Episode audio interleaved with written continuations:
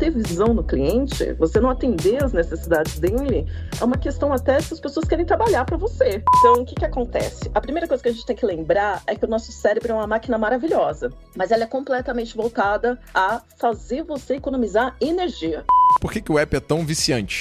Eu preciso ir até você, eu preciso sair da cadeira do escritório e parar de imaginar que eu vou conseguir entender todos os cenários.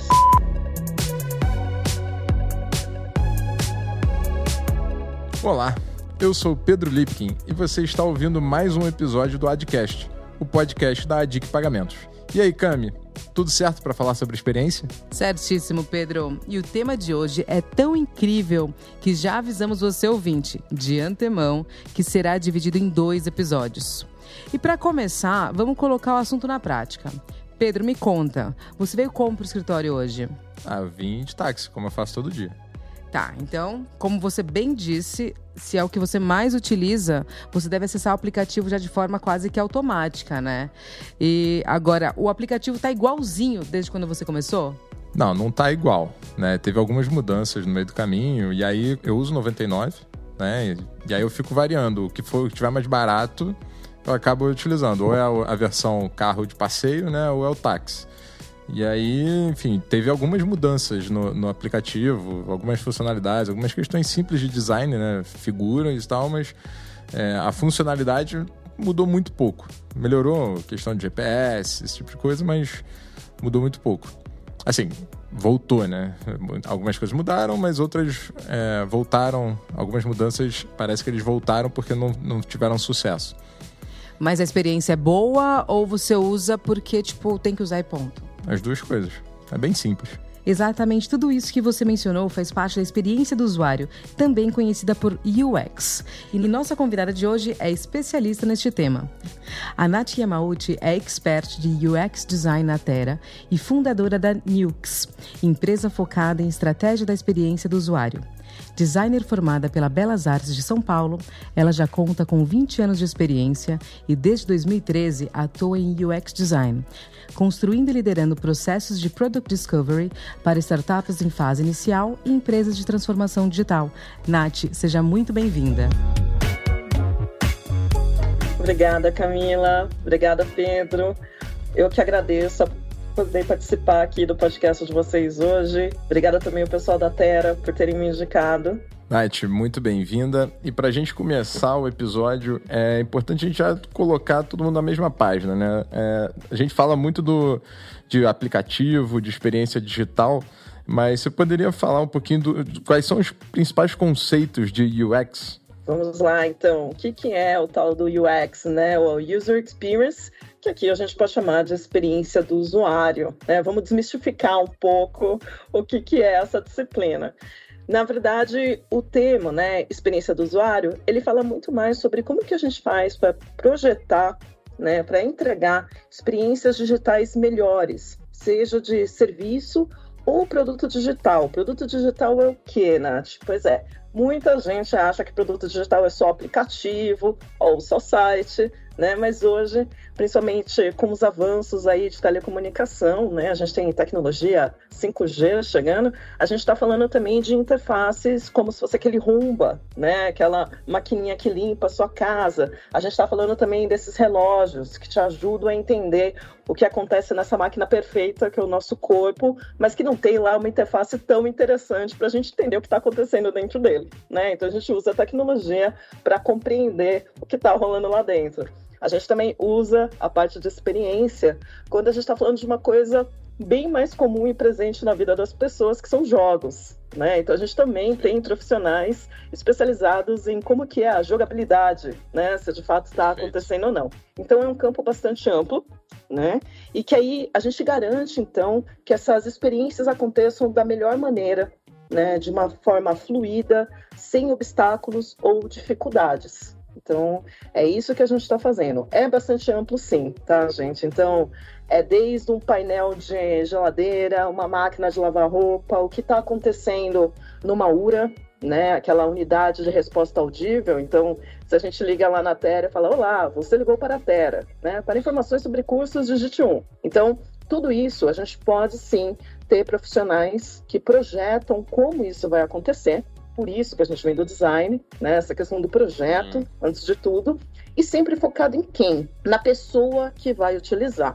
Então, esse é o nosso cerne, né? Quando a gente fala do design centrado nas pessoas, como disciplina, forma e função, isso vem do design mais básico, tá? Então, quem fez design gráfico, quem fez design digital, design de produto físico, sai dessa premissa. Com a gente não é diferente, tá? E aí é sempre assim: existe uma pessoa que tem um objetivo ou tem uma dor, né? Existe alguma coisa, uma bola pingando no mercado e então a gente se aproveita né, dessas questões para oferecer né, uma experiência que seja não só eficiente, né, eficaz, que de fato resolve, eficiente, porque resolve da melhor forma e no menor tempo possível, e que seja também satisfatória, né? Ou seja, para simplificar, que seja gostosa de ser usada, que seja simples, né? Tem essas questões emocionais que a gente também coloca na balança. Perfeito.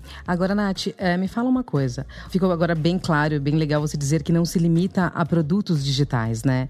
Então, quais são as linhas de pesquisa e estudo que um profissional dessa área tem que seguir? É, porque acho que não basta só conhecer, como você bem disse, de design gráfico né, e tecnologia. O que mais é necessário conhecer? Olha, acho que a pergunta ideal seria o que a gente não precisa conhecer. Tá? Então, o que, que acontece? Como eu sou responsável lá pelas aulas iniciais, quem já teve aula comigo sabe a questão de a gente trabalhar na parte do design, né, de experiências, o que, que acontece? A gente tem que estar sempre muito inteirado no que acontece na sociedade, em termos de tecnologia, em termos de comportamento né? O que, que as pessoas estão precisando, como elas estão reagindo. A gente estava tendo uma conversa interessante algum tempo antes, né?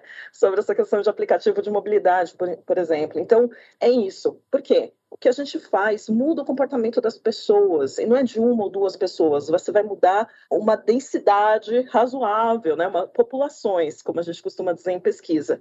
Então, para isso, é muito importante que a gente compreenda né? Às vezes você está falando de mobilidade, né? Mobilidade a gente está falando aí de Uber, 99, né? Quem pega carro para ir de um lugar ao outro. Mas a gente não está falando só disso. A gente precisa compreender também o que, que essa pessoa já tem de experiência digital. Será que ela está usando banco digital? Será que ela tem conta de banco? É a primeira pergunta, né? Será que ela está acostumada já? Será que o celular dela já comporta novas soluções? Né? Então, Sim. será que ela usa Netflix em casa? Porque a expectativa de como vai acontecer essa interação entre a empresa né, e esse ponto de contato, né, essa interface que a gente está disponibilizando, tudo isso conta. Então, quando você me pergunta o que, que a gente precisa estudar, a gente não tem hoje uma graduação em UX, tá? pelo menos não até onde me consta em pesquisa. A gente tem sim informações que vão te ajudar a se especializar no tema. Né? Então, geralmente são cursos extracurriculares. No curso extracurricular, a gente sempre vai começar falando sobre pesquisa qualitativa, ou seja, como que a gente pergunta para as pessoas o que está acontecendo, né? Ou seja, como que ela está, como é que ela usa, qual que é a dor dela, quais são os objetivos dela, mas mais do que isso, a gente vai treinar o nosso olhar para compreender até aquilo que não é dito, né? Então a gente fala que tem uma divisão do que eu faço, tem aquilo do que eu digo que eu faço pessoas são complexas, tá, gente? Então a gente costuma até separar isso em o que eu digo, o que eu penso, o que eu faço, né? O que eu que de fato né, eu acabo fazendo, porque nem sempre as pessoas fazem aquilo que elas, elas dizem. Não é exatamente rotineiro, né? Muda, tem umas mudanças, né? Tá, por isso que é muito importante, e a gente vai pescar muito disso em pesquisa etnográfica, né, que vem lá da antropologia. Então, tem muita gente que confunde, e aí acho que é uma questão semântica, né? Então, pesquisa, é pesquisa de mercado? Não. A gente está falando de pesquisa de pessoas que estão nesse mercado. A observação que a gente vai fazer, ela é um pouco distinta em relação a quais são os comportamentos de consumo dela, né? Vai além disso. A gente não quer necessariamente saber o quanto ela compra, onde ela compra, não são os objetivos de marketing, que a gente costuma dizer. E aí a gente tem uma outra semântica, por exemplo, que a gente costuma falar persona. Marketing também tem a buyer persona, que acaba direcionando, né? Quais são os, todas as questões relacionadas a esse universo como consumidor. A gente não. A gente quer compreender como que essa pessoa se comporta, como que é a rotina dela. Aí você, nossa, Nath, mas te interessa tanto saber? Me interessa como grupo. Por quê? A gente precisa compreender se de fato é um aplicativo que vai resolver a vida dessa pessoa, porque pode ser que, como eu falei antes, ela nem tem um pacote de dados adequados, pode ser que a gente está falando de um recorte que pega ônibus todos os dias, ou que vai entrar no metrô. São pequenas ações, mas que vai cortar o meu sinal de internet, eu vou precisar de um sistema que carrega, que carrega os dados offline. Sabe aquela experiência péssima? Você está lá procurando um produto, aí você perde a conexão, quando você volta, você volta para home, sem nenhum registro daquilo que você estava procurando, e você estava lá, prontinho para pagar, né? Isso são pequenos detalhes que eu vou chamar de fricção de experiência, né? Então, são essas coisas que a gente precisa saber. Parece às vezes preciosismo, tá? Mas quando a gente está dentro de um time de produto, entender se essa pessoa de fato paga um pacote de dados que vai permitir que ela assista vídeos, permite toda uma estratégia interna de comunicação para a gente compreender se faz sentido mandar fazer 99 conteúdos para YouTube, quando na verdade era muito melhor fazer o que a gente está fazendo aqui. Streamings, uhum. né? E talvez distribuir em cápsulas, né? Que acompanhasse Sim. a pessoa, por exemplo, numa viagem de metrô. Então, são sempre essas questões, né? Se vai permitir a pessoa fazer download dessa informação ou não. Vocês devem ter acompanhado o Netflix tomando essas decisões quando eles perceberam que o pessoal viajava com os conteúdos, de você baixar né, um arquivo menor, mas que fica no seu celular e te permite assistir isso sem que você esteja conectado. Né? Então, isso faz com que a experiência de quem está do outro lado, ninguém está analisando do ponto de vista técnico, mas a gente consegue compreender que faz essa experiência ser muito mais legal do que de algum outro serviço que não está oferecendo essa comodidade. Né? Então, uma boa experiência, como a gente estava falando antes, às vezes é isso, é uma questão de comodidade. Na hora que eu quero, da maneira como eu posso usufruir disso, dessa experiência, ela está lá disponível para mim. Então, ela antecipa as minhas necessidades. Eu nem preciso pensar que isso pode acontecer. Né? Então, essa é uma das questões que a gente também precisa observar. Então, para isso, não adianta eu saber se você usa mais Netflix, ou se você consome mais HBO, ou se você nem tem serviço de streaming. Eu preciso ir até você, eu preciso sair da cadeira do escritório e parar de imaginar que eu vou conseguir entender todos os cenários e todas as complexidades que envolvem essa vida, né? Então, por isso que a gente fala, não adianta só ter criatividade nesse momento. A gente precisa de fato sair, buscar informações, conversar com as pessoas, né? É, ouvi-las. Eu não estou falando de mandar questionário via Forms, tá bom, gente? Se isso resolvesse pesquisa, não ia chamar Forms, ia chamar x.google.com, porque o Google já ia ter feito essa solução. Então, assim, a pesquisa quantitativa ela também vem, né, que é quando a gente recebe esses formulários, para ajudar a gente a validar o que foi observado. Então, assim, eu não meço só a oportunidade, eu vou entender o tamanho da oportunidade. Aí, se você faz seu questionário, manda. Porque se você faz seu questionário primeiro, você já está enviesando pesquisa. O que, que é enviesar? É quando aquilo que você acha, você toma como verdade, e é um prato cheio para psicologia, tá, gente? Você passa a acreditar que o mundo é uma extensão de você, ou seja, todo mundo vai pensar que nem você. Tá? Esse é o grande embate de quem trabalha em UX todos os dias. O dono acha que todo mundo é igual a ele, o seu gerente de produto acha que todo mundo é igual a ele, ou que nem a namorada dele, né? Mas a minha esposa testou e achou que a gente, obrigado pela sua opinião, mas agora a gente precisa entender se isso vale para um milhão de pessoas, né? Então, por isso que eu falo, a gente precisa sempre ter esse senso crítico e entender que a gente não sabe nada. E tudo que a gente for colocar na mesa e usar como argumento vai ser baseado na opinião de alguém ou no, na pesquisa que foi realizada. Né? Então, é, esse, é por aí que a gente começa a entender o que, que é a experiência do usuário, ao contrário de muita gente que acha que o X é fazer tela. Né? Então, a tela é só a cereja do bolo. Tem, tem dois pontos, Nath, é, que você falou na sua fala que chamam a atenção, né? Uma é saber, é, é estratégia, ter estratégia. Porque já vi muito, muita loja falando, não, baixa o meu aplicativo. Minha primeira pergunta foi, cara, vou baixar para quê? Vou ganhar um desconto de 10 reais ali, mas vou usar esse negócio nunca mais. Então, assim, a estratégia, obviamente, está errada. E agora, outro, um outro ponto interessante aí, eu acho que puxa também para a questão da usabilidade, é, você falou muito em comportamento, em, e aí e, e, citou também psicologia, né? E aí a gente tem a questão do por que, que o app é tão viciante, né? E aí tem a questão da, da, da da, de usar os gatilhos né, conhecidos da psicologia para é, torná-lo viciante, digamos assim. Aí, obviamente, né, redução de fricção, esse tipo de coisa, torna, auxilia né, tornar viciante. Como é que você trabalha isso? Como é, como é que é essa. É, você puder dar um exemplo de um projeto, de como é que você faz isso, né? Você transforma, é, você aborda o projeto de criação de um aplicativo nesse sentido.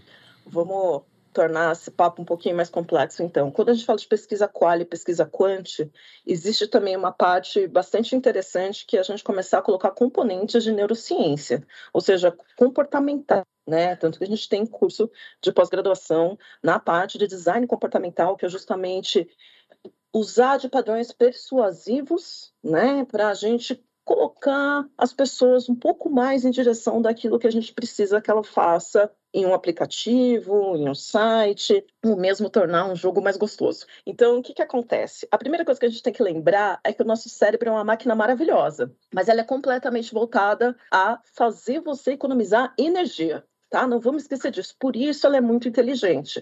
Então, em vez da gente dizer, ah, mas aí eu vou ficar viciado, mas aí você está me manipulando. Não é isso, gente. A questão é, o seu cérebro vai fazer de tudo para você fazer o mínimo esforço possível e ela aprende muito rápido. Então, quando a gente coloca uma série de funcionalidades ao alcance de um dedo, de um clique na palma da sua mão, é quase irresistível quando ele aprende que aquilo traz um resultado e repetir. É como o behaviorismo, tá? A gente põe um ratinho dentro de uma caixinha, dá água com açúcar, ainda que ele tome um choque, ele vai fazer isso várias vezes, tá? E aí você tira a água, ele volta várias vezes para ver, e aí, eu vou ganhar água em que momento? É um pouco disso, tá? Então, a gente aprende também a observar, tá? E a fazer experiências que, de fato, na maioria das pessoas, que a gente consiga satisfazer da melhor forma, né? E da maneira mais rápida. Por isso que eu falei, tem que ser eficaz e eficiente. Não adianta você me falar, olha, Camila, o sapato que você quiser, do jeito que você quiser, mas leva duas horas para você montar ele no site. Você não vai querer, sabe? A menos que você tenha muita paciência ou tenha uma secretária para fazer isso para você.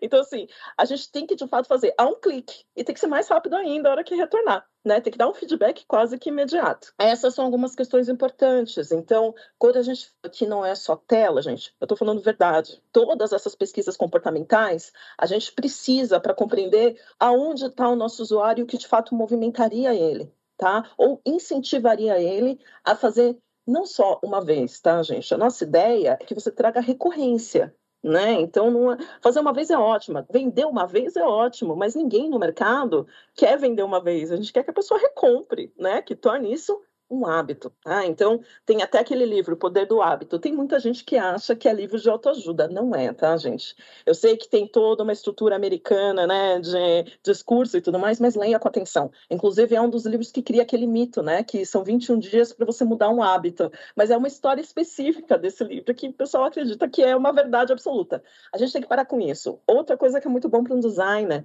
não existe bala de prata, não existe verdades absolutas. O que eu desenvolvi lá para o pessoal pessoal do Guerin, não é o que funciona no banco original, que não é o que funcionou no quinto andar, que não é o que vai funcionar em nenhum outro produto, tipo Midway Bank ou qualquer outro cliente. Cada projeto é um projeto. Por isso que cada um deles demanda que você também faça de novo, abra aquele double diamond, né, que a gente costuma falar que é a estrutura do processo e faça as pesquisas para cada um deles, porque cada segmento tem um comportamento, tem uma expectativa, tá? E como eu falei para vocês, hoje não é que não vai acontecer, mas é difícil a gente ter uma ideia inédita no mercado.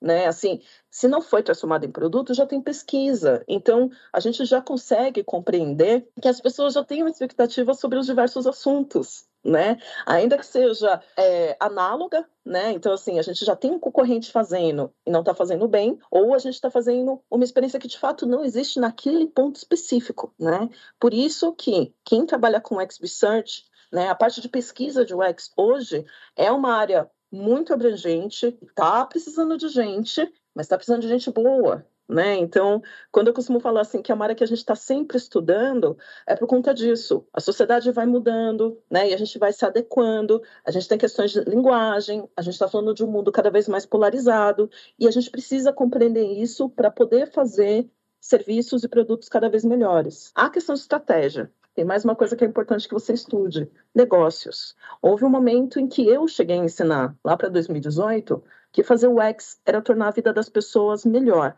É um tanto quanto ingênuo achar que é só isso, tá bom? Isso eu preciso dizer para vocês. Ai, mas é ótimo, porque eu vou fazer design, eu vou fazer a vida das pessoas melhor e vai ser incrível. Tá bom, acho bacana, tá? As pessoas estarem motivadas por isso. Mas a verdade é que o X hoje é uma questão de sobrevivência de negócios, não é nenhuma questão de, ah, pode ser uma estratégia. Você não ter visão no cliente, você não atender as necessidades dele, é uma questão até se as pessoas querem trabalhar para você, tá? A gente sabe disso, né? A gente tem aí cinco gerações trabalhando e consumindo produtos, tá, gente? A gente falou de baby boomers, a gente tem geração Y, geração Z, a gente tem quem veio depois, tem, enfim, tem agora os filhos da nova geração. Né, que já estão vindo no universo que não é só de internet. Eles já vêm mexendo em tablet, mexendo em celular desde criança. Então, como que vai ser as expectativas dessa geração?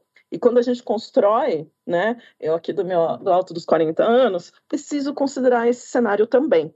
Né? Então, como eu falei para vocês, a gente precisa começar a entender que esse mundo ele está cada vez mais amplo, cada vez mais polarizado, cada vez mais diverso, né? Então, para quem trabalha com UX, né, que é a parte de UX writing, que é a parte de conteúdo, a gente discute sim a questão de como criar uma linguagem cada vez mais sem gênero, né, neutra. Isso é uma preocupação do pessoal que trabalha com essa parte da experiência, né, todos os conteúdos. Então a gente tem cada vez mais granularidade nessas funções dentro de UX, porque o mundo está ficando mais complexo também.